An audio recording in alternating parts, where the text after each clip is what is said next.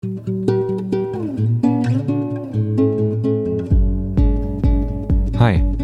ich bin Oliver und das ist der Freihändig Podcast. Hallo und herzlich willkommen zu dieser Episode im Podcast. Schön, dass du wieder mit dabei bist. Ich habe heute René Kusch bei mir zu Gast. Hi René, schön, dass du da bist. Hi, hallo Oliver. Ich sage erstmal ein paar Worte zu René, bevor wir auch auf unsere Themen kommen. René ist Managing Director bei der Relevant Management Beratung, ist Psychologe mit Spezialisierung auf Arbeits- und Organisationspsychologie und vor allem darauf spezialisiert, Hogan Assessments durchzuführen.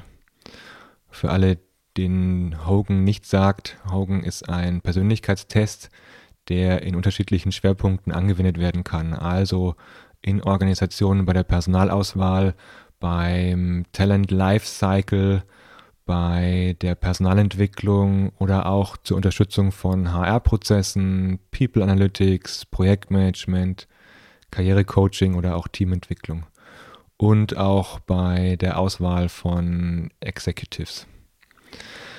Unser Schwerpunkt heute wird darum gehen, in welchen Situationen können diese Assessments gut eingesetzt werden wie können sie bei Veränderungsprozessen unterstützen?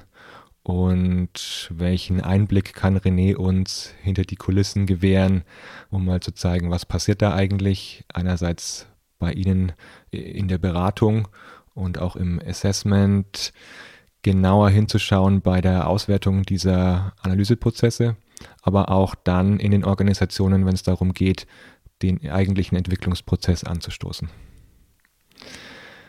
Bevor wir jetzt aber in die Themen einsteigen, René, zum Start, ich habe gelesen, du hast einen schwarzen Gürtel in Judo und ich würde eigentlich gerne mal wissen, musstest du deine Judo-Fähigkeiten eigentlich schon mal äh, live im realen Leben einsetzen?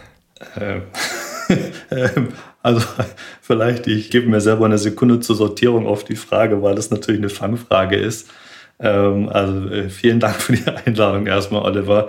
Und ähm, die, die konkrete und ehrliche Antwort noch nicht im Berufsleben. okay, also im Privatleben? Und in, nicht mehr seitdem ich die Schule verlassen habe. Aber ich glaube schon, wir reden ja auch gleich nochmal Persönlichkeitsmerkmale, dass auch der schwarze Gurt und vor allem der Training, das Training daraufhin, das habe ich absolviert parallel zur Vorbereitung auf mein Abitur, mich schon auch geprägt hat in der Art und Weise, wie ich auf Themen zugehe und wie ich vielleicht auch auf die eine oder andere Zielgruppe zugehe. Und ich hoffe, zu Recht sagen zu können, dass ich da wahrscheinlich weniger Vorbehalte oder vielleicht auch weniger Angst habe, als es bei anderen Personen der Fall ist. Wir werden ja vermutlich auch noch sprechen über die Zielgruppe der Executives, die meinen, dass alle ganz lieb, in Anführungszeichen. Die haben nur häufig ein Auftreten, was natürlich im ersten Moment irritieren kann. Und ich hoffe, dass dann da ähm, auch meine Historie dazu beigetragen hat, mich zunehmend weniger irritieren zu lassen im ersten Moment. Mhm. Ist ja interessant. Das heißt, du hast den schwarzen Gürtel im, in der Entwicklung zum Abi äh, gemacht. Was war deine Motivation dazu? Möchtest du ein bisschen erzählen noch, bevor wir in die Themen einsteigen?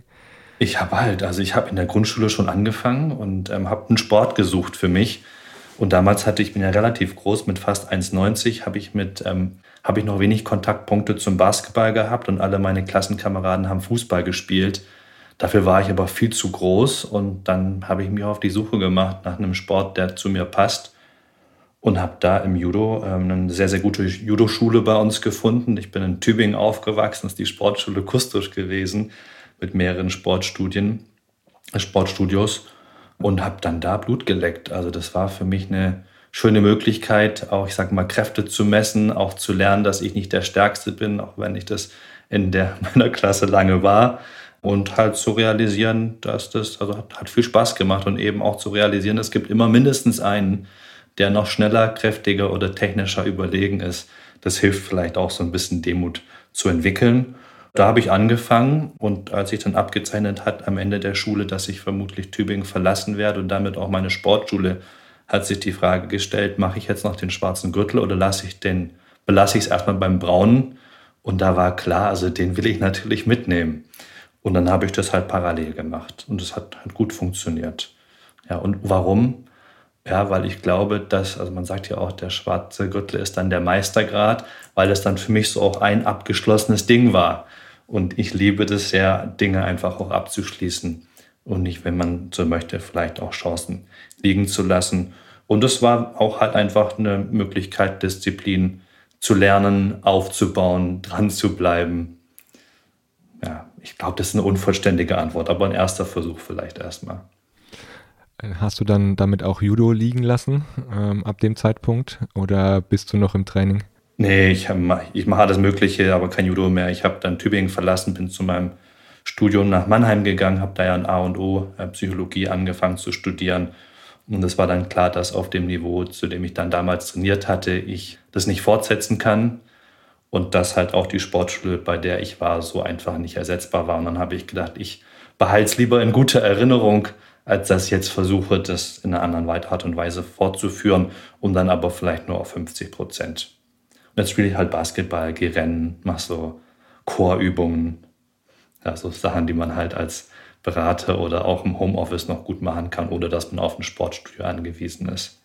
Das ist interessant. Gibt es eine Parallelität zwischen uns? Ähm, ich habe viel Volleyball gespielt, auch Ligabetrieb während meiner Abi-Zeit.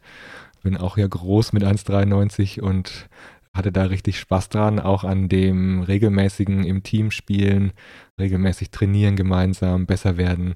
Das war schon cool und gleichzeitig ist es aber auch für mich dann, war da so ein richtiger Cut da nach dem Abi, weil sich dann die Lebensverhältnisse verändert haben.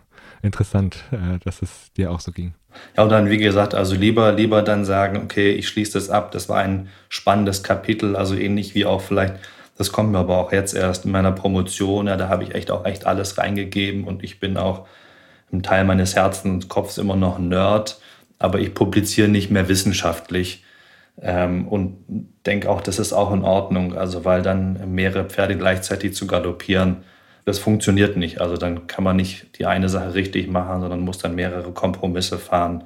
Und dann haben wir dann gesagt, okay, komm, wir behalten es in guter Erinnerung und lassen uns jetzt nicht auf eine 50%-Lösung ein. Erzähl mal kurz, wie es dann dazu kam, dass du, ich glaube, du hast die Managementberatung ja auch gegründet, richtig? Genau. Wie kam es dazu? Was war so der Weg dahin, dass du in die Managementberatung gegangen bist?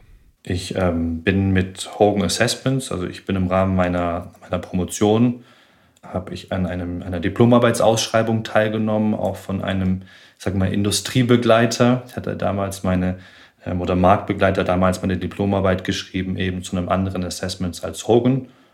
Und ähm, habe dann da an einem, einer weltweiten Ausschreibung der Diplomarbeit und Master Thesis teilgenommen, habe dann da den dritten Platz weltweit belegt und Teil dieses dritten Platzes war eben unter anderem der Besuch einer Konferenz. Diese Konferenz habe ich in den USA dann besucht und bin da mit Hogan Assessments in Kontakt gekommen, haben dann den Kontakt gehalten, habe auch angefangen dann für Hogan Assessments zu arbeiten, auch während ich noch ähm, an der Universität war und auch während ich noch eben dann ähm, promoviert habe und mit Abschluss der Promotion eben dann weitergearbeitet mit Hogan und dann 2016 erst die äh, Firma Relevant Management Beratung gegründet.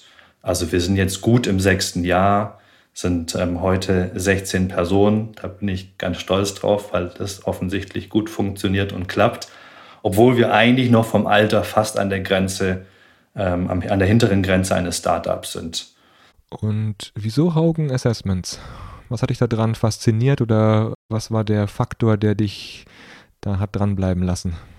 Äh, gute Frage. Es passt ja auch gut zu dem, was wir gerade schon besprochen haben, nämlich am Schluss schon auch die Brücke zu schlagen zwischen zwei Dingen, die mir selber sehr, sehr wichtig sind. Das eine ist halt wissenschaftliche Fundierung und das andere ist Einsatz in einer Form, dass andere was davon haben. Also rein hochgradig theoretische Paper und Abhandlungen, das will ich nicht in Frage stellen, ist nur nicht meins. Also es gibt unzählige gute Verfahren, auch Persönlichkeitsassessment-Verfahren, die es gibt, die auch über unterschiedliche Testportale ähm, zur Verfügung gestellt werden. Bloß was halt tatsächlich die Hogan-Verfahren auszeichnet, ist, dass die unmittelbar für den Einsatz am Arbeitsplatz entwickelt wurden und dass die halt weltweit zur Verfügung stellen. Und viele Organisationen arbeiten über Ländergrenzen hinweg. Und dann will ich doch, wenn ich Persönlichkeitsverfahren einsetze, die möglichst weit auch einsetzen können Und zwar dann eben über Ländergrenzen hinweg und auch nicht nur punktuell. Ja, typischerweise ist es ja so, dass Persönlichkeitsassessment entwickelt werden für einen konkreten Einsatzbereich. Und wenn ich einen anderen Einsatzbereich habe, dann muss ich dann ein anderes Verfahren nutzen. Und die Hogan-Verfahren sind so aufgesetzt, dass ich im Prinzip einmal als Kandidat die Fragebögen beantworte. Das sind typischerweise drei an der Zahl. Und dann je nach Einsatzbereich unterschiedliche Berichte generiert werden können, aber immer auf der Basis der gleichen drei Fragebögen, sodass der Kandidat oder die Kandidatin nicht mehrfach durch Fragebögen durchgehen muss. Und da gibt es eine ganze Reihe von, ich sage mal, guten Argumenten neben diesen Zweien, die eben auf der einen Seite die, ähm, die psychometrische, die wissenschaftliche Fundierung nicht vermissen lassen und auf der anderen Seite aber die Anwendbarkeit ermöglichen. Und mit in, in Kontakt gekommen ähm, oder aufmerksam geworden auf eben, ich sag mal, eine kleine Anzahl von ähm, Beratungsorganisationen, die typischerweise US geheadquartert sind und die eben wissenschaftlich fundierte Persönlichkeitsverfahren zur Verfügung stellen. Das ist mir, also mit denen bin ich in Kontakt gekommen, als ich selber in den USA in San Diego auch dann A und U weiter studiert habe. Und da habe ich relativ schnell Blut geleckt und habe dann eben geguckt, wer ist es und wie kann ich mit denen in Kontakt kommen. Und dann auf der besagten Konferenz ist es dann auch gelungen. Mhm. Jetzt setzt ihr ja diese Verfahren in unterschiedlichsten Kontexten ein.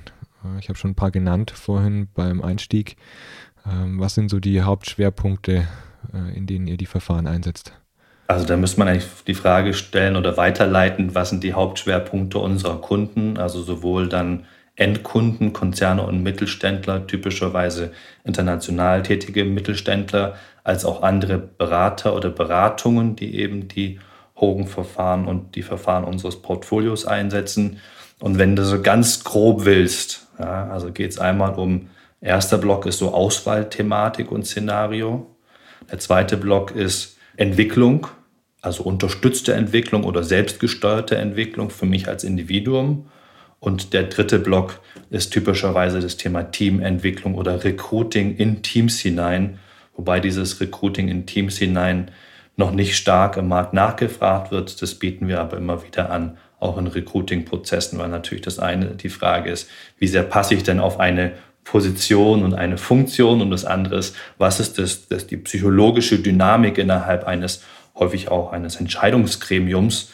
Äh, wie sind die so drauf? Wohin, so wozu tendieren die und wie kann ich mich dann da auch einsetzen? Also einmal einsetzen im Sinne von, ich bringe mich ein, aber auch im Sinne von, ich bringe das Team mit nach vorne.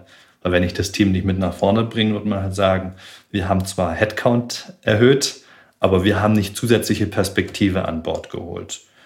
Und ich sage mal, was über diesen drei, ich sag mal, unmittelbaren Anwendungsthemen natürlich schwebt, ist das gesamte Thema Organisationsentwicklung slash People Analytics, Strategie und Kultur.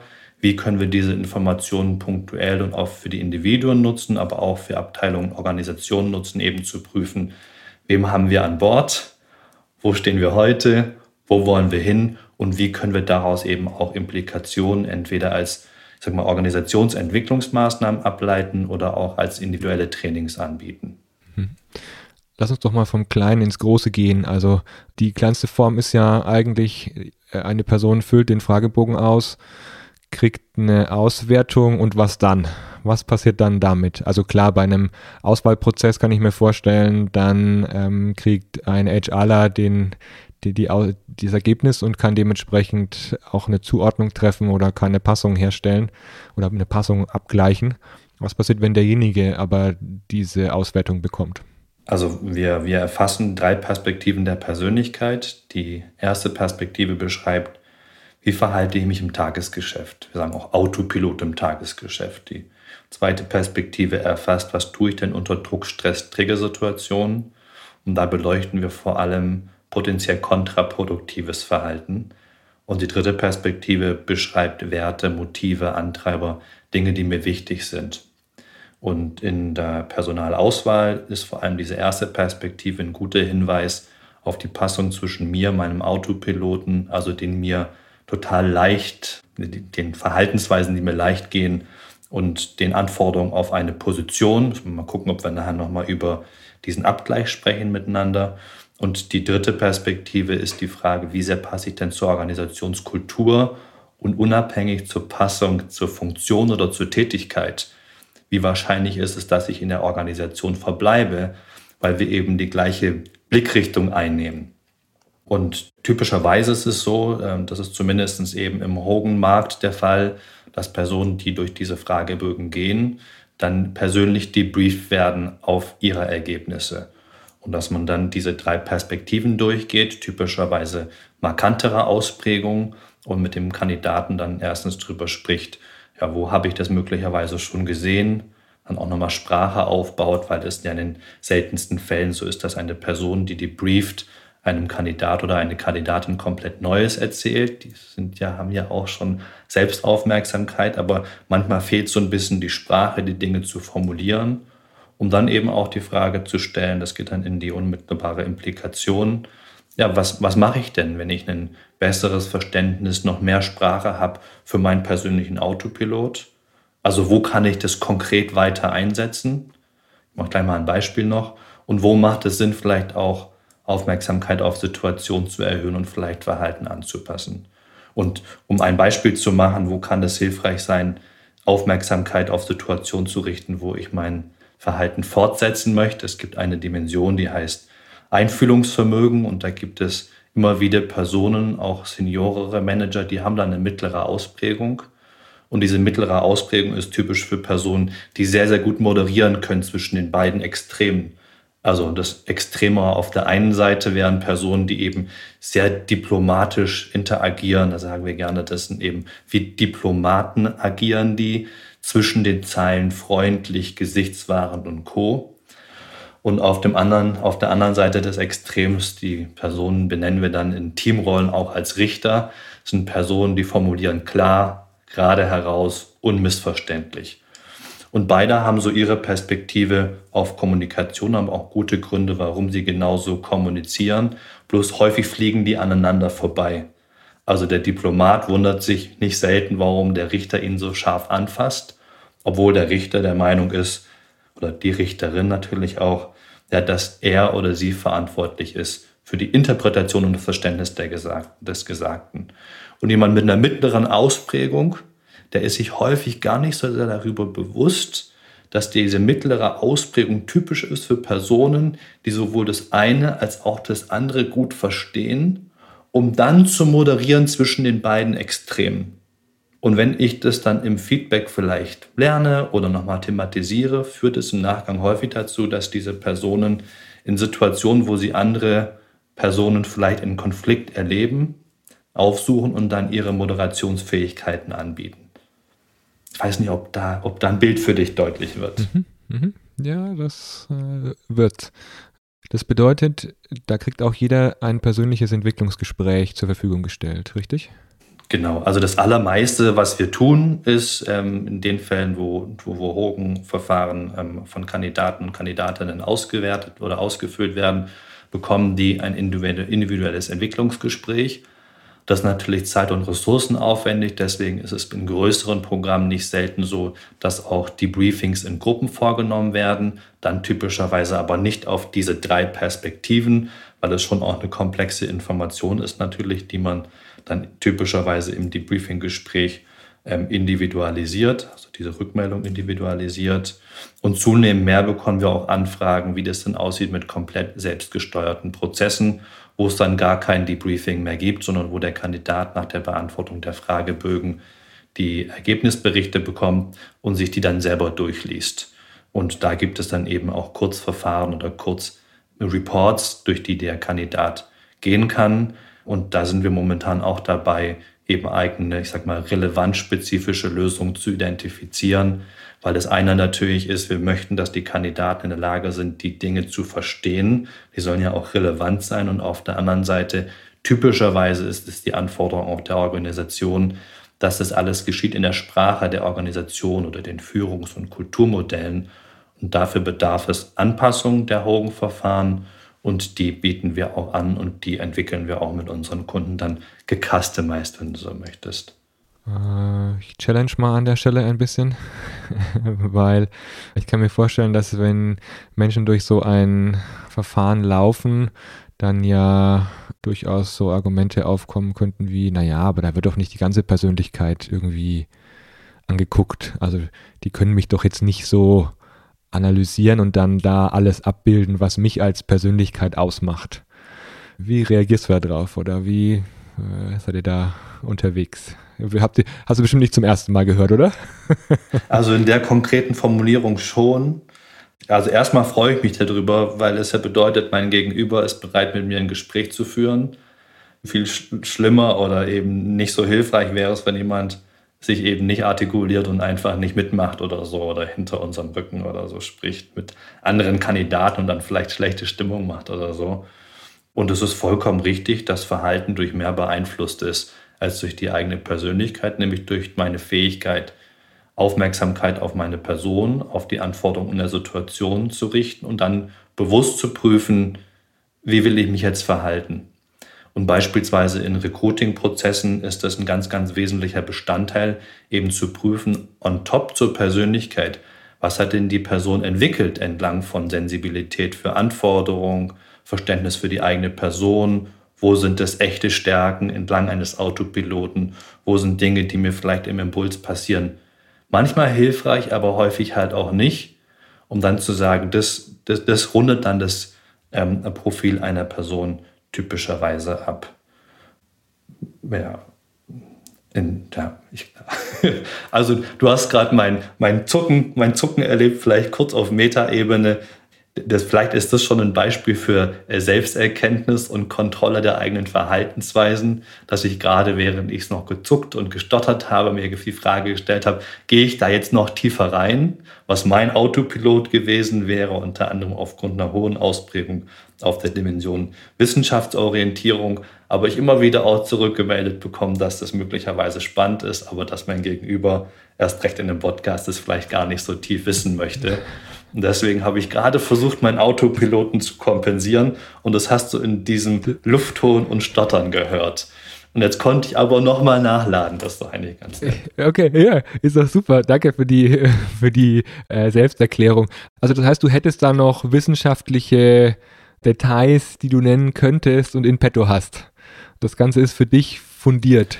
Äh, ja, also also da, da lässt sich Dinge, also auch wenn wir selber keine A-Journal-Paper schreiben, versuchen wir die schon auf dem Schirm zu haben. Die Hogan-Verfahren werden ja häufig auch in eben A-gerankten, also den höchst gerankten Peer-Review-Journals publiziert. Ähm, wir werden immer wieder auch Artikel zugeschickt. Also wir versuchen da die Dinge schon noch auf dem Schirm zu behalten. Und am Schluss, wie gesagt, ein Teil meines Gehirns ist nerdy. Bin ich da gerne immer interessiert, auch ins Gespräch zu gehen. Ähm, insbesondere dann natürlich, wenn es auch um die Themen Tenant Analytics geht und Abgleich von Persönlichkeitsdaten in Kohorten mit der Strategie einer Abteilung oder Organisationskultur, macht es schon auch Sinn, wenn man nicht nur die Ergebnisse interpretieren kann entlang eines Berichtes, sondern wenn man da ein bisschen breiter aufgestellt ist. Und ich glaube, das sind wir ganz gut. Mhm. Was passiert dann in solchen großerflächigen Prozessen? in Organisationsentwicklungsprozessen ist es ja oft so, dass dann Ziele recht klar beschrieben werden können. Auch eine Strategie kann oft auf Business-Ebene sehr deutlich formuliert werden. Kultur ist ja sowas Schwammiges, eher was schwer Greifbares, zumindest in meiner Erfahrung mit der, im Gespräch mit Führungskräften. Meistens wird dann so gesagt, ja, naja, es ist halt, wie wir hier vorgehen, wie, wie, wie, wie wir die Dinge halt hier so tun. Dafür aber dann auch einen eine gute Herangehensweise zu haben, diese Kultur beschreibbar zu machen, beziehungsweise dann sogar auch in Passung zu bringen mit den Entwicklungspfaden für Talente, äh, stelle ich mir herausfordernd vor. Das ist, klingt bei dir so, ja, kein Problem, mache ich täglich. Was passiert da so hinter den Kulissen? Das ist ein Riesenthema. Ich versuche es mal für mich auch zu sortieren. Ich glaube, ein ganz wichtiges Element ist dass wir Dinge besprechbar machen. So wie in Recruiting-Prozessen eben auch bei der Frage, ja, was ist denn gute Leistung auf dieser einen Position? Da wäre meine Erwartung gar nicht, dass wir sagen, das Ergebnis, was wir dann in dem Moment greifen, ist die richtige finale Lösung, die hundertprozentige Wahrheit. Manchmal ist es sehr holzschnittsartig, aber dieses holzschnittsartige gemeinsame Bild ist häufig deutlich besser wie 20 unterschiedliche Erwartungen auf der gleichen Position. Und das lässt sich auf, bei der Formulierung der Anforderungen auf einer Position viel besser beschreiben und schneller greifen wie bei dem Riesenthema Kultur. Aber ich glaube, das Prinzip ist das gleiche. Ich gebe dir vollkommen recht, dass es unterschiedliche Ansätze gibt, ja auch Kultur zu beschreiben. Wir machen das so, dass wir der ähm, Argumentation von Benjamin Schneider folgen. Das ist ja einer der, bei den Psychologen zumindest einer der Gurus in der ähm, äh, Kulturdiagnostik auch und Kulturentwicklung. Und der sagt schlicht und ergreifend, the people make the place. Also die Summe der Menschen, die vor Ort sind, am Schluss beeinflussen, was passiert. Und das ist das, wohin sich die Organisation und die Organisationskultur in Zukunft entwickeln wird. Und das ist ja schon mal eine wichtige Information, neben vielen anderen Dingen, die sicherlich passieren. Also vielleicht, ich sage mal, Incentivierungsmodelle, die natürlich auch Kultur prägen und vielleicht synchron laufen zu dem, wer die Menschen am Ort sind und vielleicht ihm auch querläuft. Aber alleine die Diskussion darüber, wer sind denn die Personen in einer Kohorte oder wer sind denn die, am Schluss eigentlich vor allem die Werteprofile in einer Geschäftsführung, führt typischerweise schon zu so viel Gesprächsanlass, dass es für den ersten Moment erstmal reicht. Und die am Schluss technisch betrachtet aggregierten Werteprofile von Geschäftsführern dann in, gegenüberzustellen mit den Auseinandersetzungen, die die haben, der strategischen Ausrichtung, dem Markt, der Erfahrungen, die die gesammelt haben über die Historie. Das hilft schon sehr stark, wieder eben Sprache zu identifizieren. Vielleicht ein oder Sprache zu entwickeln miteinander. Ein, ein Beispiel äh, ist eine Geschäftsführung paritätisch besetzt, also vier, vier Personen waren das. Die hatten von dem Eigentümer den Auftrag, dass sie eben alle Entscheidungen nur einheitlich treffen dürfen. Also es ging da nicht um Mehrheiten, sondern es mussten immer alle vier dann in die eine oder die andere Richtung votieren. Und die hatten zu dem Zeitpunkt, als wir miteinander durch so eine Geschäftsführung, Teamentwicklung gegangen sind, hatten die die Riesendiskussion darüber, erstens, ob die sich einen Punktbau hinstellen, also so ein Glashochhaus, und ob die, den, ob die den Firmenflieger als Geschäftsführung weiter benutzen dürfen. Und zwar beides, während die Organisation gerade dabei war, massiv Mitarbeiterstellen abzubauen. Und da gab es solche Personen in dem Team, die eben gesagt haben, das passt nicht zusammen. Und es gab solche Personen in dem Team, die gesagt haben, das sind für uns zwei unterschiedliche Paar Schuhe. Wir können Mitarbeiterstellen abbauen auf der einen Seite und gleichzeitig rechtfertigen, warum wir uns rausnehmen, den Firmenflieger zu nutzen, weil das halt Zeit spart und wir schneller dann auch beim Kunden sind oder bei unseren Eigentümern sind, die waren in Familienhand und wir können auch rechtfertigen, warum wir diesen Prunkbau bauen wollen, weil das wirkt natürlich, ja, das, das, das repräsentiert natürlich Status. Und bei dem Blick auf die Werteprofile ist relativ schnell deutlich geworden, dass die einfach sehr, sehr unterschiedlich ausgeprägt waren und dass die jeweiligen Personen aus dem Blickwinkel des persönlichen Werteprofils dann argumentiert haben in die eine oder in die andere Richtung. Und die Idee eben in solchen Situationen besteht darin, dann zu sagen, wir prüfen mal, wo entscheiden wir entlang unseres persönlichen Wohlbefindens und das, was wir super finden. Und koppeln, entkoppeln das dann aber ein bisschen von der Frage, was braucht denn das Geschäft wirklich? Brauchen wir wirklich jetzt einen Prunkbau oder können wir vielleicht in der Industrie, wo wir eben viele bestehende Kundenbeziehungen auch haben und wo wir nicht viel in Neukundengeschäft gehen, einfach gut mit guten Produkten und guten Prozessen punkten und brauchen diesen Glaspalast vielleicht nicht, auch wenn ich das cool gefunden hätte, da oben im, was ich, fünften, sechsten Stock vielleicht gesessen zu haben. Wie hat sich dann entschieden in der Geschichte? Die haben, die haben weder noch, also die haben keinen Punktbau gemacht und haben aber weiter den Firmenflieger benutzt, weil den gab es halt. Da gab es auch erstmal keine Notwendigkeit, den äh, stillzulegen oder zu verkaufen, aber den Punktbau gab es da nicht. Mhm, okay. Das heißt, Sie haben eine Zwischenlösung gefunden und haben Ihre Werte äh, zusammengeworfen, ähm, um eine, eine, passende Zwischenlösung fürs Geschäft zu finden. Genau. Hm, interessant. Äh, ich vergleiche es gerade auch schon ein bisschen mit anderen Prozessen, die ich erlebe, ja, und äh, die, die, auch bei mir in äh, Geschäftsführerkreisen oder in Executive-Kreisen stattfinden. Und da erlebe ich ja ähnliche Situationen, nur nicht gesteuert durch so ein Assessment vorher oder, oder so eine Analyse vorher. Ähm, wo würdest du sagen, liegt dann der Unterschied? Ähm, weil ich könnte jetzt auch sagen, naja, den Dialog über solche Unterschiede in den Meinungen und auch Ausprägungen der unterschiedlichen Werthaltungen, die führe ich auch. Also die, nur ich habe halt keinen Beleg dahinter, sondern kann meinen Eindruck wiedergeben und kann dementsprechend widerspiegeln, auf welche Art und Weise ich die unterschiedlichen Ausprägungen wahrnehme als jetzt externer Berater.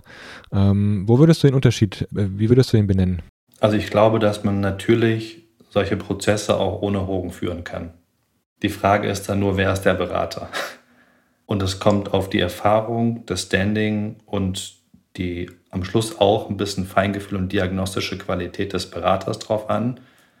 Dann in einem Universum an möglichen Themen das eine oder das andere Thema zu identifizieren, wo wir wissen, das ist halt der Hebel oder das ist das relevante Thema. Deswegen halt auch relevant Managementberatung, weil wir sind ja in einem unkontrollierten Markt da kannst du eine Million unterschiedliche Team- und Geschäftsführungsentwicklungen buchen. Die Frage ist, was ist der Auftrag? Aber wenn der Auftrag wäre, wir möchten an den Kern unserer Probleme in dem Miteinander austauschen, wie wir Entscheidungen treffen, rankommen, da ist die Frage, wie tut man das? Und wir machen das mit den Hogan-Verfahren, die uns eben ein relativ breites Universum an Informationen zur Verfügung stellen, um dann den einen oder anderen Punkt miteinander rauszupicken. Mhm. Und wenn ich jetzt mich jetzt mal betrachte, ähm, wenn ich vorgehe in so einer Beratungssituation, dann brauche ich ja immer wieder auch einen Scheibenwischer für meine Wahrnehmung, weil ja auch meine Wahrnehmungskanäle immer wieder in eine bestimmte Richtung zielen, bei denen ich anspringe oder das Gefühl habe, oh, das müsste jetzt entwickelt werden. Oder ich, ich sehe auch immer wieder Beraterkolleginnen und Kollegen, die sich halt auf ein bestimmtes auf die, die, die mögen eine bestimmte Methode, wie sie arbeiten und dadurch kommt auch immer das Gleiche raus und sie wissen dann aber, was sie anbieten können im nächsten Schritt, weil weil sie dann fit sind, diesen Entwicklungsschritt auch begleiten zu können. Also ich glaube, da braucht es dann eine, eine äh, gute Supervision zwischendurch oder auch ähm, Reflexion der eigenen Wahrnehmungskanäle, um nicht auf diesen Bias oder auf die unterschiedlichen ähm, Punkte, die immer wieder bei mir selber triggern, ja. dann reinzufallen. Genau. Und was, und also das spricht einen ganz wichtigen Punkt an. Das ist ja nicht selten so, dass Teams, die sich schon über einen längeren Verlauf der Zusammenarbeit kennen, dass die auch um ihre Schwächen, gegenseitigen Schwächen und Stärken wissen und teilweise die schon kompensieren. Oder manchmal damit sogar ein bisschen rumfrotzeln, wenn dann ein externer Berater dabei ist. Aber am Schluss kriegen die das schon geregelt. Und ähm, wenn ich dann als Externer dazukomme, die einzige Information, die ich in dem Moment ja habe, ist vermutlich erstmal, wie verhalten die sich?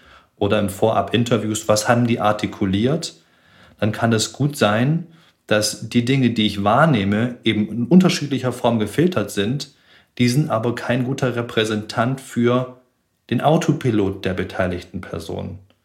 Und der Autopilot ist das, was mich halt oder uns halt sehr interessiert weil das ist der leichtgängigste Gang.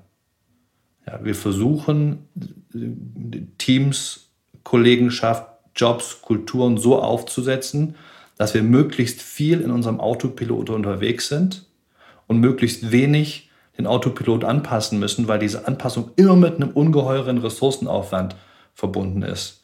Und die, und die reine Verhaltensbeobachtung oder auch das Interviewen vorab zu Geschäftsführungsmeetings und Co das bewegt sich ganz häufig auf der Ebene der Wahrnehmung, auf der Ebene der Verhaltensweisen und erlaubt nicht unmittelbar den Rückschluss auf, was sind die dahinterliegenden Persönlichkeitsmerkmale. Deswegen wieder Querverweis, ganz andere Thematik, aber empfehlen wir, wenn Organisationen Assessment Center durchführen, also Verhaltensbeobachtung von Personen, die sich um eine Stelle bewerben oder Kandidaten für den nächsten Schritt sind, immer das zumindest zu koppeln mit einem Persönlichkeits- Verfahren, weil ich dann beide Informationen habe, ähnlich wie in einem Interview. Was ist der Autopilot und was sind die angepassten oder die gezeigten Verhaltensweisen? Du hast einen Aspekt angesprochen, der mich nochmal noch interessiert. Da möchte ich gerne näher nachfragen, dass er, dieser Autopilot, hm, da wäre die Hypothese, da ist es leichtgängig, dass jemand sich bewegt in diesem Autopiloten und der Autopilot ist sozusagen, steht immer zur Verfügung. Also es, da muss man nicht viel Ressourcen aufwenden, um in dem unter, unterwegs zu sein. Andersrum gefragt oder andersrum betrachtet, heißt es, dass eine 180-Grad-Drehung oder Wendung extrem selten ist bei Persönlichkeitsentwicklung, oder? Das ist mega Glatteis. das wäre, also unsere Position wäre das, ja. Also du stellst ja die Frage nach der Veränderbarkeit von Persönlichkeit und natürlich ist Persönlichkeit veränderbar und aber auch natürlich ist Persönlichkeit stabil. Die Frage ist nur, über welchen Zeithorizont sprechen wir, über wie, welchen Grad an Persönlichkeitsveränderung sprechen wir und wie viel investiert eine Person in die Veränderung der eigenen Person oder wird durch den Rahmen gezwungen, also auch Verhaltensveränderungen zu internalisieren. Und aber wenn du sagst, das Extrem wäre eine 180 Grad Drehung, also eine Person, die vielleicht im Bild gesprochen eher Bibliothekar ist oder Bibliothekarin, dass die nach ein bisschen Training auf einmal die beste Sales-Person in der Organisation ist. Das wäre ja vielleicht ein ein Beispiel für eine 180-Grad-Drehung. Das habe ich noch nie gesehen. Und neben meiner eingeschränkten anekdotischen Erfahrung würde auch jegliche Publikation und ähm, Untersuchung zum Thema der Stabilität von Persönlichkeit dagegen sprechen. Ich kann natürlich das lernen, als Bibliothekar oder Bibliothekarin den Telefonhörer in die Hand zu nehmen und mal ein paar Cold Calls zu machen das wird aber mit einem ganz anderen Energieaufwand einhergehen, wie jemanden, der halt eBay Power Seller ist. Oder dann ist es nicht das Telefon, sondern vielleicht das E-Mail. Muss vielleicht auch nicht. Also ich, ich finde, das ist eigentlich attraktiv auch zu sagen und das wäre so ein, ein Nebenprodukt auch als Ergebnis oder ein, ein intendiertes Nebenergebnis der Gespräche zu den eigenen Persönlichkeitsverfahren oder zu den eigenen Hogan-Verfahren, eben zu sagen, ich kann mich selber vermutlich in einer Art, bestimmten Art und Weise beschreiben. Das ist jetzt nicht perfekt und nicht haarklein und so, aber in eine bestimmte Art und Weise, in eine bestimmte Richtung. Und das ist auch okay so. Weil in jedem Persönlichkeits, ich sage dann im Englischen, in jedem Persönlichkeitsprofil steckt Beauty. Da steckt was drin, was wertvoll ist. Und es ist nicht notwendig, dass ich dieses Persönlichkeitsprofil verändere. Es macht Sinn, mit, Sinn, mit zu überlegen, in welchen Situationen bin ich gut, wo passe ich vielleicht auch Verhalten an, damit ähm, ich bin jetzt im Homeoffice, dass meine Frau mit mir einen leichteren Umgang vielleicht das ein oder andere Mal hat. Aber es geht nicht darum, mich als Person zu verändern. Deswegen werde ich immer aufmerksam, wenn es heißt, hier ist eine, eine Veranstaltung, da geschieht Persönlichkeitsentwicklung.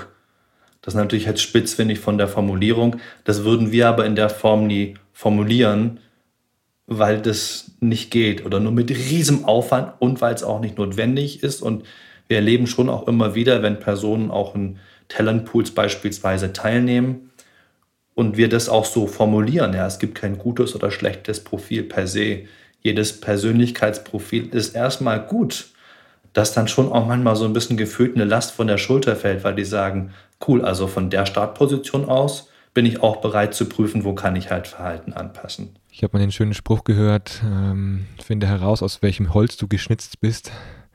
Das als ersten Schritt in diesem Selbsterkenntnisprozess. Den Spruch, der taucht immer wieder auf bei mir, wenn ich in solchen Entwicklungsprozessen oder äh, in solchen Situationen Menschen begleite. Und da merke ich auch, dass die, diese Erkenntnis sich selbst anzunehmen, jetzt nach einem Persönlichkeitsprofil oder auch mit Beschränkungen, die, die man immer wieder an sich wahrnimmt, äh, aber auch Stärken, äh, sich so zu nehmen, wie man ist und das erstmal zu würdigen und anzunehmen, ist ein guter Schritt, um dann zu schauen, wo kann ich denn wirksam werden und wo nicht. Also da fällt. Ja, und wo muss ich es einfach nicht machen? Genau, genau. Also die, die Sarah ist ja auch Partnerin bei Relevant. Wir arbeiten schon so sehr, sehr lange zusammen. Und es gibt so ein paar Persönlichkeitsmerkmale, da habe ich das Gefühl, da stehen wir diametral gegenüber. Und wie gut. Weil das dann klar ist, das ist ein Terrain, das betritt die Sarah, da hat die, macht die einfach und das ist nicht meins. Und sie weiß aber auch, gleichzeitig im Terrain brauchst du an mich nicht so furchtbar viele Erwartungen zu haben, weil typischerweise habe ich nicht die Energie übrig, dann zu überlegen, wie bewege ich denn mich denn in diesem Terrain? Also sehr operative, sehr exekutive Themen, die sie dann ganz, ganz viel einfach übernimmt. Und jetzt kennen wir uns schon viele Jahre, schon fast Dekaden, also ich glaube jetzt fast nicht ganz zehn Jahre. Und da läuft es unabgestimmt. Also da müssen wir gar nicht mehr drüber reden. Aber weil wir wissen, wir wertschätzen unseren Gegenüber, obwohl er und weil er anders ist und versuchen aber unseren Teil, ich sag mal dann im Kunden- und Produktlebenszyklus aber ordentlich zu verantworten. Und ich weiß, ich muss das andere nicht machen. Ich muss mich nicht nur um Operations kümmern. Da fällt mir immer wieder so eine Last von der Schulter, das ist mega. Aber das heißt, wir müssen halt diese Übergabe immer wieder ordentlich miteinander besprechen, dass da nichts runterfällt. Jetzt habe ich einen Kunden vor Augen, ein, ein Beispiel, das ich gerne mit dir besprechen möchte, nämlich eine Abteilung, die sich ganz stark um operative Themen kümmert. Also das heißt äh, Abrechnungsprozesse, Recruiting-Prozesse und auch äh, Travel Management Prozesse und die sind es gewohnt, alles händisch zu machen. Und jetzt wird im nächsten Schritt ganz viel automatisiert und die müssen eben jetzt nur noch Spezialfälle lösen und sich im Grunde um komplexere Problemlösungen kümmern. Aber dieses einfache händisch machen fällt weg, wofür sie ja aber eigentlich mit ihrer Persönlichkeit sehr viele Fähigkeiten haben und aber von der Firma jetzt die Anforderung gesetzt ist, entwickelt euch mit diesen äh, Rahmenbedingungen, die sich verändern. Also geht mit, weil implizit könnte man sagen, naja, ich, ich weiß nicht, ob dann jemand rausgeschmissen wird, aber die Erwartung ist schon, passt euch an und entwickelt euch mit der Komplexität, die jetzt gefordert ist. Was wäre in so einer Situation aus deiner Sicht notwendig? Weil einerseits hast du ja gesagt, hm, es ist wichtig erstmal zu sehen, wie, wie bin ich eigentlich gestrickt und auf welche Art und Weise kann ich dann in dem jeweiligen Kontext wirken. Wenn das jetzt nicht so sehr mein Entwicklungsfeld ist, mich in komplexere Themen einzuarbeiten, was dann? Also eine Frage, die wir mit unseren Kunden immer besprechen, wenn wir Kohorten, Trainings koordinieren oder uns daran beteiligen, wenn wir äh, mit für den, Inhalt, für den Inhalt verantwortlich sind, der mit den Teilnehmenden ähm, kommuniziert wird, ist immer die Frage, ist das Mandat ergebnisoffen? Das heißt, dürfen wir auch im Zweifelsfall von der Bühne oder im 1-1 sagen, lass uns doch mal überlegen, ob vielleicht einfach eine andere Tätigkeit in einer anderen Abteilung für dich spannender ist, weil der Autopilot da besser überlappt. Und typischerweise machen wir da sehr, sehr gute Erfahrungen. Also gerade dann, wenn wir das so explizit mit unserem Auftraggeber besprechen, dass sie sagen, natürlich, da bin ich bisher froh, dass wir da auch auf offene Ohren stoßen. Und es kann schon ein Bestandteil der Frage sein, wo geht es denn langfristig für dich hin? Und denk mal breiter. Also nicht, dass wir jetzt explizit bei jedem Kandidaten oder Kandidatin die Frage stellen, wäre nicht ein anderer Job für dich was Besseres? Und wenn wir aber mal in dem kleineren Kontext bleiben, dann wäre vielleicht die Frage, nicht alle Personen typischerweise, die in der Vergangenheit eben dieses sehr operativ-exekutive getan haben, waren da selber auch dann da im Fit oder im Autopilot. Wer ist es vielleicht? Und wie können wir mit solchen Personen dann eben auch mit dem bestehenden Team die Zukunft gestalten? Also dass vielleicht jetzt eine Person, die vorher in der Vergangenheit in der starken Anpassung war, die Gelegenheit erkennt, um zu sagen, jetzt vermutlich blühe ich jetzt erst richtig auf und gemeinsam dann aber mit den exekutiv agierenden Personen zu überlegen, wie können wir denn trotzdem beides gut spielen. Also weil jede auch komplexe Tätigkeit, gerade dann, wenn es klassische Operations-Teams waren oder Admin-Teams waren, dann wirkt es erstmal so, als würde sich alles verändern, aber in Realität ist es ja nicht. Also auch die komplexen Themen der Zukunft, die können ja in den Prozess gebracht werden, die können runtergebracht werden, die müssen irgendwie umgesetzt werden. Wenn man dann prüft, was können wir denn machen, um die zu standardisieren, um die zu vereinfachen und co. Vielleicht auch dann Auftragsklärung mit den entsprechenden internen oder externen Auftraggebern zu standardisieren, handhabbar zu machen, dann sind es typischerweise Maßnahmen, oder denke ich mir jetzt, könnte das eine Maßnahme sein, obwohl der Außenanstrich bedeutet und das auch von den externen oder von den Stakeholdern wahrgenommen wird als deutlich komplexere Tätigkeiten, einfach aufgrund der Tatsache, wie die Tätigkeiten organisiert sind, vielleicht mit den Strategen im Team, die jetzt erst recht aufblühen, dass der Shift in der Tätigkeit gar nicht so dramatisch ist, wie das vielleicht im allerersten Moment der Anschein hatte. Was wir in jedem Fall brauchen, ist natürlich der Übergang von der ehemaligen in die Zielfunktion und das in einer ordentlichen Art und Weise moderiert und dann halt eben wieder wertschätzen und optimalerweise, Achtung, Buzzwordzeit, irgendwie im Co-Creation-Style, dass die Personen sich nicht überfahren fühlen, sondern dass die den wirklichen authentischen Eindruck auch haben, damit bestimmen zu können. Mhm. Schöne Beispiele, danke. Das aber auch nur, also ich, ich, wir sind ja in dem Podcast und sehen uns aber jetzt per Video, muss ich vielleicht für den Zuhörer, zu den Zuhörer ergänzen. Also weiß nicht, ob das auch zu deiner Perspektive passt. Wenn du sagst, es ist ein Kunde bei dir, ich weiß nicht, wie ihr es vielleicht schon auch aufgelöst habt oder wie du das Thema angeflogen bist. Schau da gerade auf dein Bild. Nee, ist nur ein Randthema, das in der das ist ein Randthema, das in der Strategieentwicklung aufgetaucht ist, weil jetzt eben dann in der Strategieumsetzung genau die, das Thema Kompetenzentwicklung eine Rolle spielt, dann auch Passung und dementsprechend auch, was sagen die Mitarbeiter dazu und inwieweit wird das Thema Stellenstreichung thematisiert von vornherein, weil es natürlich auch rumwabert, dieses Thema. Das ist eher gerade der Fall. Das ist der Kontext. Und haben die es thematisiert? Äh, ist noch nicht erfolgt. Also die die Strategie wurde im obersten Kreis oder im, Führungskreis gemeinsam äh, besprochen mit allen Führungskräften, aber der Schritt, dass die Mitarbeiter involviert werden, der steht noch aus.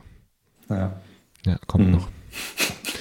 ja, ja ähm, lass uns doch mal über das Thema Executive Coaching oder Executives sprechen. Welche Muster sind für dich da sichtbar? Was kannst du auch aus den Gesprächen hinter den Kulissen erzählen? Also wir haben ja mit dem, mit dem ICF, der International Coach Federation, ähm, haben wir eine Kooperation. Wir sponsern auch den Prison Award, sind auf den Jahresveranstaltungen immer auch präsent und da geht es natürlich im Schwerpunkt um das Thema Coaching.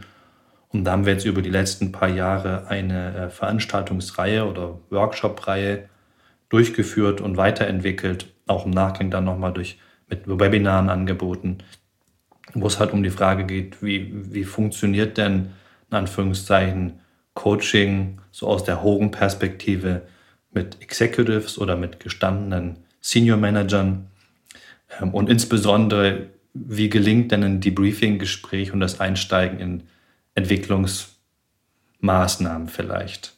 Und ähm, ein, ein Begriff, der da, den wir sehr, sehr stark nutzen, ist der Begriff der Coachability.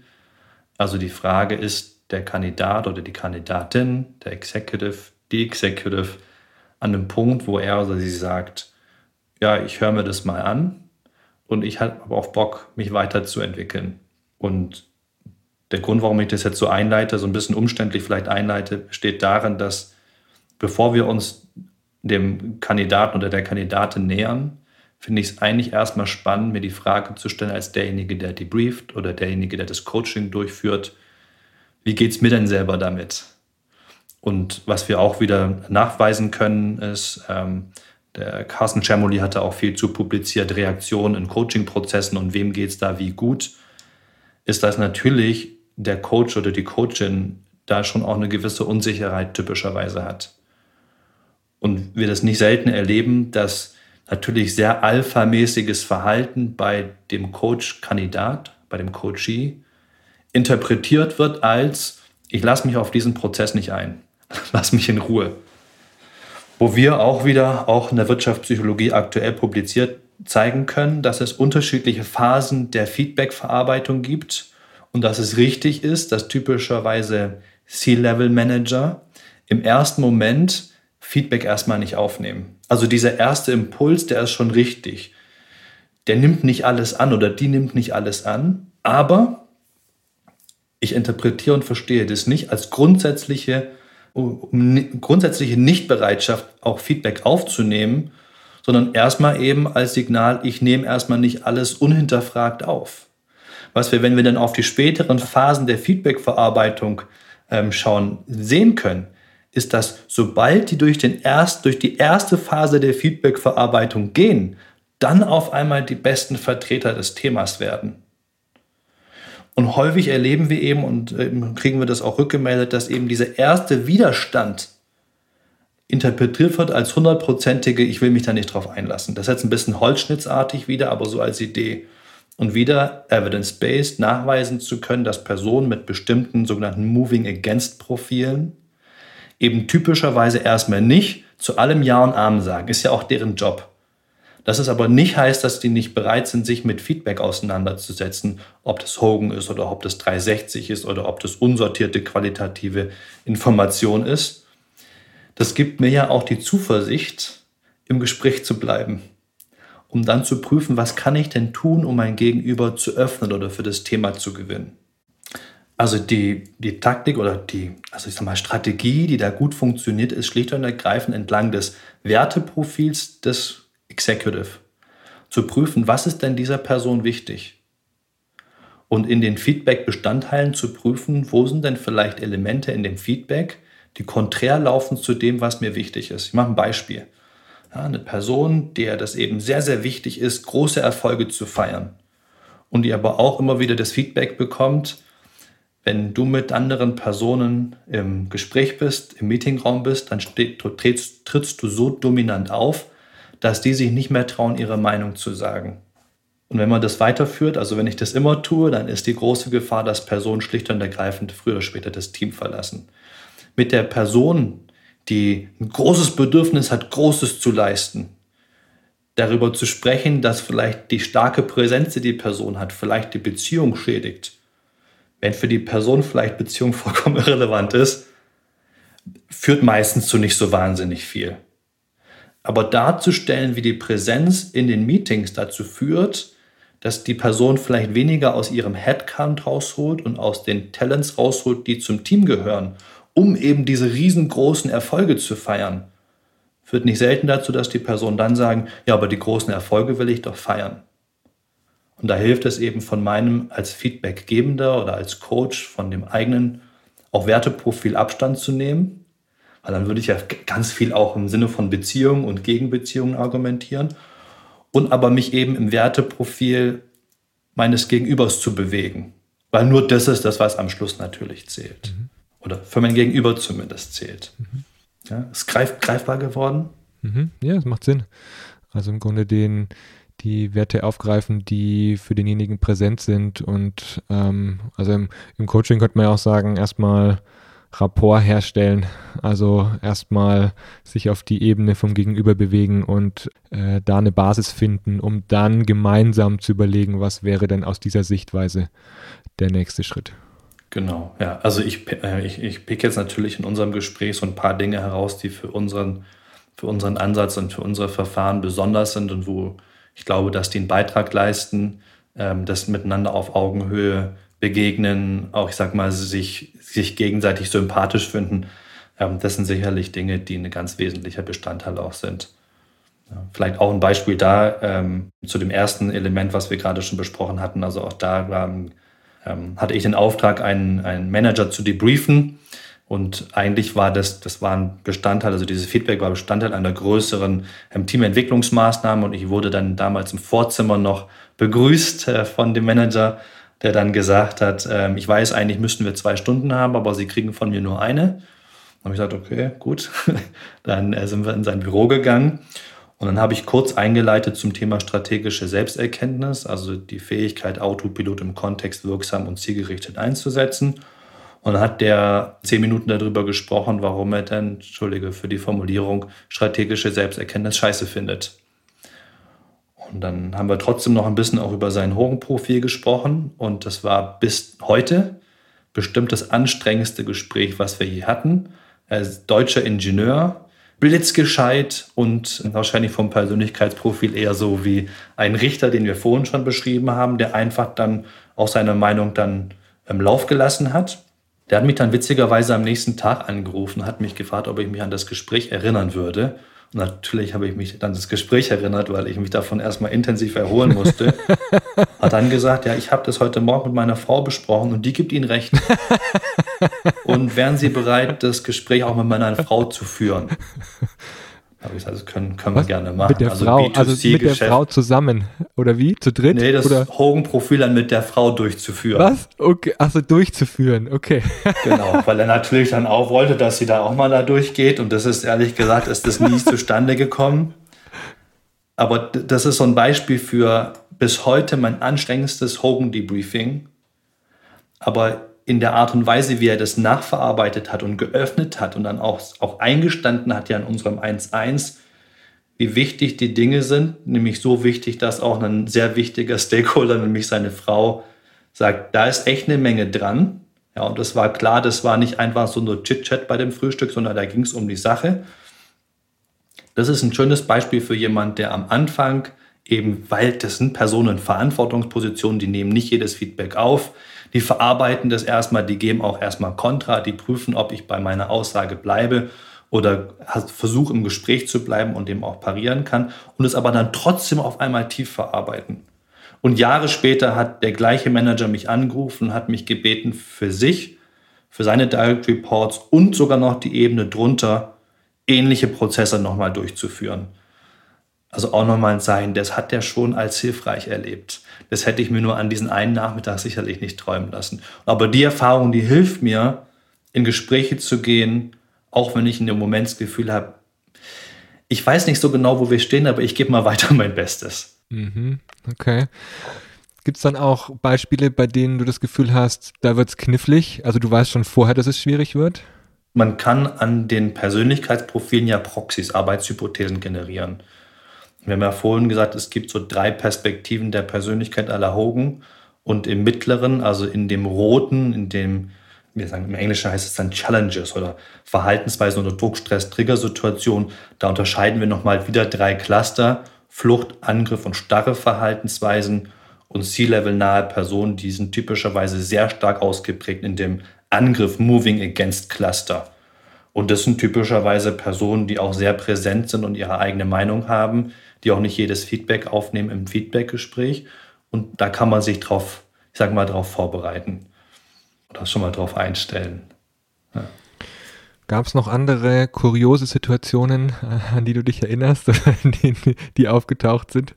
Also was man vielleicht also einfach sagen muss, ist natürlich auch, das ist nicht die ähm, heilsbringende Strategie. Also gerade bei Personen mit solchen Moving Against Profilen da gibt es auch immer wieder Personen, wo ich mich im Nachgang frage, hat es jetzt zu was geführt? Und es gibt diese extra Rückkopplungsschleife nicht. Und ich vermute, dass es da auch mal Situationen gibt, da hat es zu vielleicht nichts geführt. Heißt aber nicht, dass ich nicht trotzdem solche Situationen aufnehme.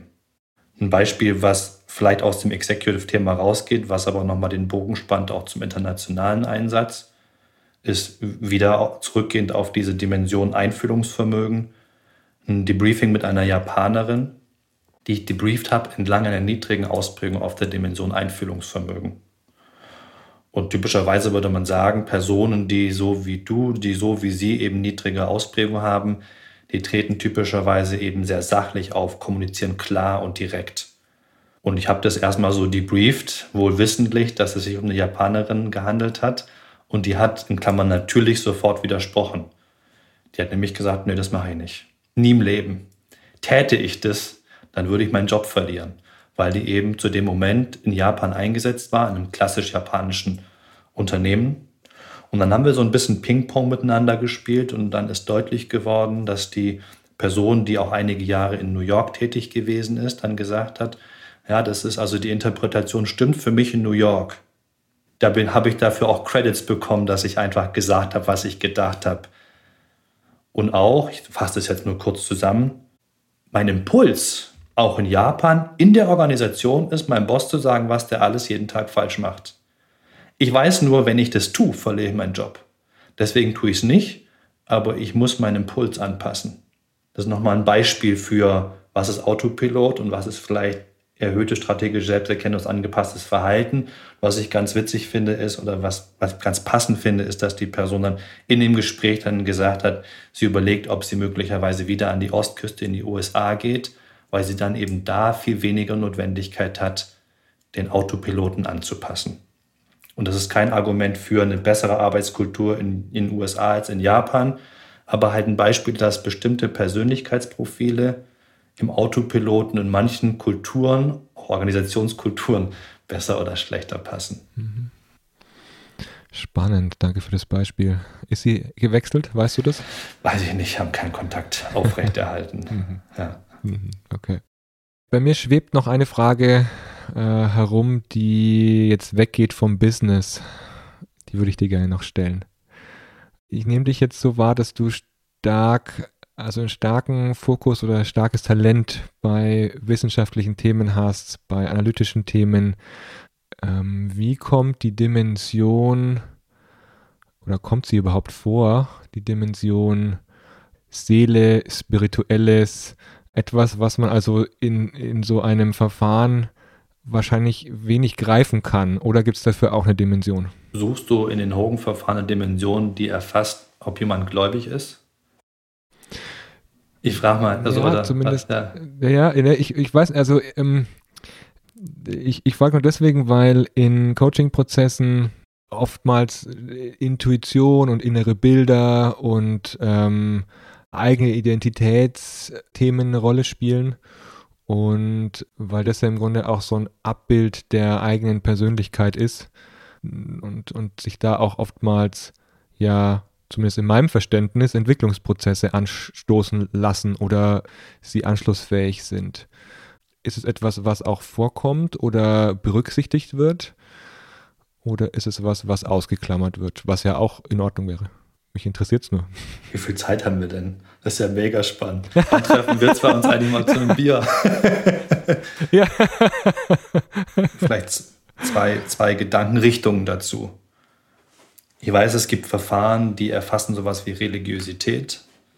Das tut Hogan nicht. Und ich glaube, inhaltlich kann man das gut damit erklären, dass eben auch das Thema Glaube von Menschen unterschiedlicher Hintergründe, also auch geistlicher Hintergründe, einfach sehr unterschiedlich konnotiert ist. Und wahrscheinlich auch eher als privat gekennzeichnet wird, oder? Genau, also noch dazu. Also alleine das wäre eigentlich ein Grund zu sagen, man erfasst es nicht. Es gibt eine Dimension, die heißt Tradition, auf der sind Personen hoch ausgeprägt, für die gibt es so ein richtig und ein falsch. Aber auch im kirchlichen Kontext gibt es ja Personen, die sagen, die sind, ich sag mal, eher liberal und eher dogmatisch. Also das, das ist ein bisschen schwierig, man kann sich da so ein bisschen ranrobben, aber ein Bild dafür gibt es diagnostisch nicht und das wird sich eigentlich auch verbieten, spätestens dann, wenn wir ähm, über Implikationen für den Betriebsrat über die Verfahren sprechen. Ich finde aber deine Frage insofern noch total spannend, weil, weil du ja fragst, so was machen wir mit Personen unterschiedlicher oder anderer Zugänge als den kognitiven. Und da ist natürlich das vollkommen richtig, dass wir mit Grafiken und mit Zahlen und mit Text und einem PDF-Dokument erstmal typischerweise Material zur Verfügung stellen, die diesen, sag mal, sehr methodischen, analytischen Zugang unterstützen. Und wir machen damit richtig, richtig gute Erfahrungen, weil häufig unser Gegenüber eben verkopft, analytisch, zahlenorientiert ist und über diese Methode erlauben die mir, mit denen ins Gespräch zu kommen. Und dann können wir es ja in unterschiedlicher Form öffnen.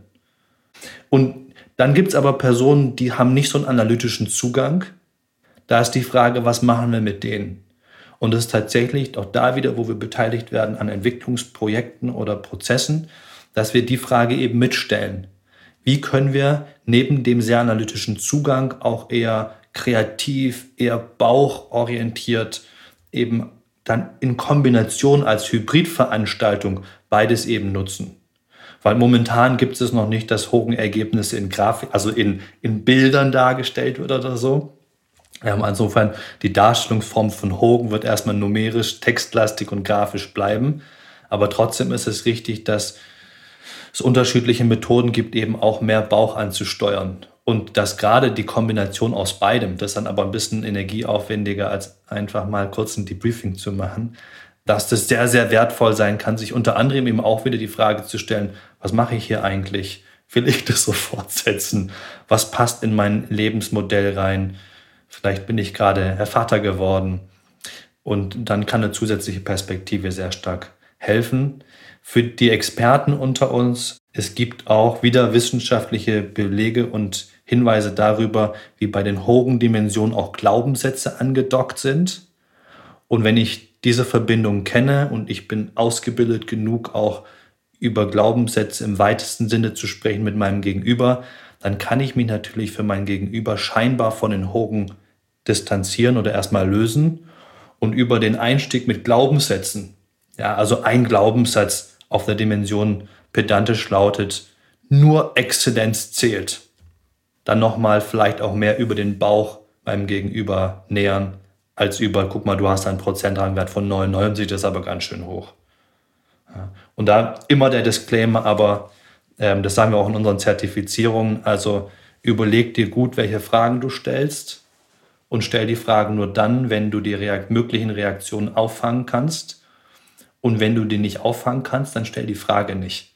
Und es gibt immer wieder Situationen, wo wir halt sagen müssen, da öffnet sich möglicherweise ein Thema, was für mein Gegenüber ein spannendes Thema ist, aber ich bin kein Psychotherapeut.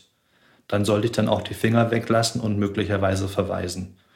Ähm, und das ist schon, das ist schon ein Thema, was mich beschäftigt, gerade wenn es darum geht, Qualität im Markt da geht es um eingesetzte Methoden, da geht es um Qualifikation derer, die Coaching-Prozesse gestalten und die briefen. Und manchmal ist mein Eindruck, da schießen Personen manchmal ein bisschen übers Ziel hinaus oder öffnen Themen, die sie dann nicht mehr geschlossen bekommen. Und das, das wollen wir nicht. Mhm. Macht Sinn. René, ich steuere so aufs Ende zu unseres Gesprächs. Äh, was sind noch Themen, die wir noch nicht angesprochen oder angeschnitten haben? bei denen du das Gefühl hast, das wäre spannend, noch da einen Blick reinzuwerfen? Ich meine, wir haben noch nicht, noch nicht drüber gesprochen. Wie sieht denn das aus mit Personen, die in Teams reinkommen? Also klar, passt die Person auf die Funktion? Wir haben so ein bisschen angefangen zu diskutieren, was ist denn Organisationskultur und wie trägt die Person zur Organisationskultur bei? Wie stark ist da die Überlappung? Aber wir haben noch nicht, wenn ich das nicht vom Schirm verloren habe, noch nicht gesprochen, wie passt denn eine Person eigentlich in ein bestehendes dynamisches System Team oder Entscheidungsgremium? Und ich bringe das deswegen auf, weil wir zunehmend mehr eben auch diese Arten von Anfragen bekommen, die ja richtig ist. Also halt sagen, auch das ist ja, wir bewegen uns im Kontext von anderen Personen. Und wer ist denn dieser Kontext anderer Personen überhaupt?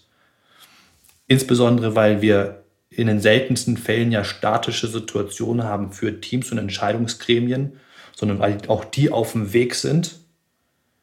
Und da stellt sich häufig die Frage, ja, wie muss denn, muss denn in Anführungszeichen der Kandidat ausgeprägt sein? Also muss der so aussehen wie alle anderen in dem Gremium oder muss der anders sein? Also das ist ein ganz kleiner Teil der Frage ja auch Diversity, Inclusion, Equity. Das ist dieses Diversity und Inclusion Element. Equity, da sind wir noch lange nicht, aber darauf wollen wir uns natürlich hinbewegen. Und da stellen wir gerne auch noch mal so in diesem Dreiklang von Hogan die Frage, ja, was sind denn die, ich fange mal anders an, was sind denn die Werte, die in dem Team Bestand haben? Und wir prüfen, wo gibt es Ankerwerte, wo ein Kandidat, eine Kandidatin zu dem Rest des Teams gut in Anführungszeichen passt. Wir hatten ja vorhin von diesem vierköpfigen Geschäftsführungsgremium kurz gesprochen. Und offensichtlich hatten die eben keine gemeinsamen Ankerwerte, sondern haben sich am Schluss gestritten, weil die sehr unterschiedliche Perspektiven aufs Business hatten, unter anderem zur Verwendung und Nichtverwendung eines Firmenjets. Und optimalerweise finden wir gemeinsame Ankerwerte. Ein Disclaimer. Die Frage ist natürlich immer auch, Wohin steuert die Organisation? Was ist der Beitrag des Teams zu der Zukunft der Organisation? Und vielleicht kann eine Person, die von außen dazukommt, also beitragen, dieses Team in diese Richtung zu navigieren. Das wäre dann eine Ausnahmeregelung, wo wir sagen, ein Teil darf auch anders sein, sollte vielleicht anders sein im Sinne der Gesamtstrategie der Organisation. Aber auch da hilft natürlich Moderation durch eine dritte Person, typischerweise interne Organisationsentwickler, die das eben explizit aufnehmen, die in beide Richtungen kommunizieren. Es gibt Gemeinsamkeiten und Unterschiedlichkeiten. Die Unterschiedlichkeiten sind mit einem Mandat versehen. Das heißt für dich, du Neuer oder Neue, du darfst und sollst dich in diesem Sinne einsetzen. Und für das Bestandsteam eben die Aussage, erlaubt es dem, trete dem nicht gleich vors Schienbein. Das ist für euch eine Herausforderung, aber es hat strategischen Intent. Neben natürlich Unterschiedlichkeiten in der Art und Weise, wie wir interagieren, wie wir uns tagtäglich geben, wo es hilfreich ist, gerade weil die allermeisten Projekte sind ja immer Produkt-, Lebenszyklenprojekte, da brauchen wir unterschiedliche Fähigkeiten und Verhaltensweisen im Team, wo wir dann gucken, wo ergänzen die sich gut. Wieder zurück auf die Dimension Einfühlungsvermögen. Das macht schon Sinn, dass eine Person mit höherer Ausprägung auf Einfühlungsvermögen, also eher Diplomat, denn als Richter vielleicht den Kontakt zum Betriebsrat hält und nicht derjenige, der eher als Richter im Team sich vielleicht sehr schnell und klar artikulieren kann, um dann da Beziehungen auch zu wahren und nicht möglicherweise zu irritieren. Ich glaube, das hast du mich gefragt und du hast gar keine Frage dazu gestellt. Ich habe einfach mal so ein bisschen ausgespeichert. Das sind, das sind spannende Themen, mit denen wir uns beschäftigen, eben bei der Unterstützung von auch Auswahlprozessen. Typischerweise in dem Fall natürlich dann auf eher höherrangigen Ebenen. Mhm. Und da habe ich noch diese Untersuchung vor Augen, dass ja oftmals äh, die Personen, die schon in einem gewissen Rhythmus miteinander sind und schon in einer gewissen äh, eingefahrenen oder, oder äh, eingeübten Art und Weise interagieren, dass die sich dann einfach diejenigen meistens hinzuziehen, die ähnlich sind, also die ähnliche Charaktere, ähnliche Ausprägungen haben, aber die dann für die Gesamtentwicklung des Teams eigentlich keinen großen Unterschied machen, ob jetzt noch eine Person mehr oder weniger dabei ist.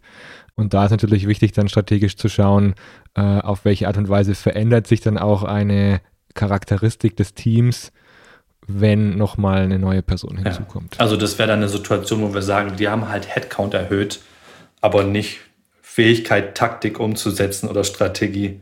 Ja, also zurück zu dem, zu, ich hatte ja kurz die Sarah vorhin angesprochen. Also die Sarah verleiht der Firma relevant erhebliche Traktion auf der Straße. Und ich hoffe, dass ich einen großen Motor mitbringe oder dass ich ein cooles Rennfahrzeug mitbringe und beitrage zur Organisation relevant. Aber der muss halt aufgesetzt werden. Und dieses Aufsetzen, dieses PS auf die Straße bringen, das kann die Sache halt mega. Und dann macht das Sinn. Hm. Und wenn jetzt noch die anderen zuhören, dann wäre es vielleicht, glaube ich, wichtig, die anderen noch zu würdigen. ja, und, sonst, und jedes. Sonst kriegst du mit denen noch Schwierigkeiten. Ja, ich glaube, es ist okay, die Sache ein bisschen herauszuheben. Aber das ist unsere Mentalität auch tatsächlich. Mhm. Ja, also wir könnten jetzt alle Mitarbeitenden und auch freien Berater von relevant durchgehen, auch unsere Partner. Wir sind da ja wenig auch an formalen Rahmen, äh, lassen wir uns davon beschränken. Und da würde ich zu jedem, jeder Person was finden, wo ich sage, das macht diese Person einzigartig und damit leistet die Person auch einen Beitrag. Das machen wir auch sehr explizit im Team. Und gleichzeitig stellen wir aber immer wieder auch in Kennenlernprozessen die Frage, was ist dein Wertegerüst? und wie passt dieses Wertegerüst zu unserer DNA. Und wir haben viele, viele gute Kandidaten mit großen Netzwerken und ich weiß nicht, was für Versprechungen haben wir Kennenlernprozesse abgebrochen, weil ich der festen Überzeugung bin, dass die eben nicht zu unserer DNA passen. Und da haben wir zum Glück Freiheit genug, dass uns niemand anders sagt, wie wir besetzen müssen und welcher Geschwindigkeit wir wachsen müssen, dass wir den Luxus uns auch rausnehmen können. Dann, ich sage mal, die Sachen, die wir auch im Markt verkaufen, selber zu tun. Nee, alles andere könnte ich gar nicht. Ja, und da auch Nein sagen zu können, auch wenn die Hoffnung auf etwas äh, ganz nett wäre. Ja, und vielleicht auch da zurück, weil du gesagt hast ja vorhin, ja, man braucht nicht Hogan zwingend. Vollkommen richtig. Aber gerade in solchen Situationen, wo es ja um die Frage geht, kommt der Kandidat jetzt oder bieten wir dem einen Vertrag an? und schließen wir dieses, diesen Gap, den wir gerade haben, diesen Need, den wir haben? Oder sagen wir, wir glauben, die Passung ist nicht hoch genug in Summe, dass wir der Person absagen, aber mit der Konsequenz, dass wir weiter diese Position unbesetzt haben. Da hilft mir halt immer, weil alle Kandidaten bei uns durchlaufen auch die Hogan Assessments, inklusive auch kognitiver Verfahren. Ähm, da hilft mir immer wieder der Abgleich auch, mit den Hogan-Verfahren, weil die mir zusätzliche Informationen liefern. Und ich überhöhe die nicht. Die haben keine Vorhersagegüte von 100, also Korrelation von 1.0. Aber die geben eben nochmal einen Blick. Die geben nochmal Sprache. Die helfen zu fokussieren, auch in Follow-up-Interviews, um dann die Sachen herauszukristallisieren. Und da bin ich natürlich total dankbar, dass wir dann diese Perspektive haben. Hm. Das war jetzt schon ein gutes Schlusswort. Vielen Dank, René, für deine Einblicke, für die Situation, die du auch beschrieben hast, die etwas ungewöhnlich waren oder auch herausfordernd. Und danke für deine Zeit. Hat Spaß gemacht. Dankeschön. Ja, mir auch. Viel Erfolg weiterhin. Ich bin gespannt, die nächsten Folgen mitzuhören. Ja, danke und wir bleiben in Kontakt. Bis bald. Ciao. Tschüss. Danke fürs Zuhören bei dieser Episode. Du bist Teil von mittlerweile über 1000 Abonnenten, die den Freihändig Podcast regelmäßig hören. Was hat dich begeistert an dieser Episode? Erzähle es gerne weiter und teile sie. Auf freihändig.net findest du alle Episoden und Gäste in der Übersicht und kannst auch in die anderen Folgen reinhören. Wenn du mit mir arbeiten möchtest, dann nimm gerne Kontakt zu mir auf. Am besten über meine Homepage oliver-könig.net. Alles Gute und auf ein freihändiges Führen und Leben. Dein Oliver.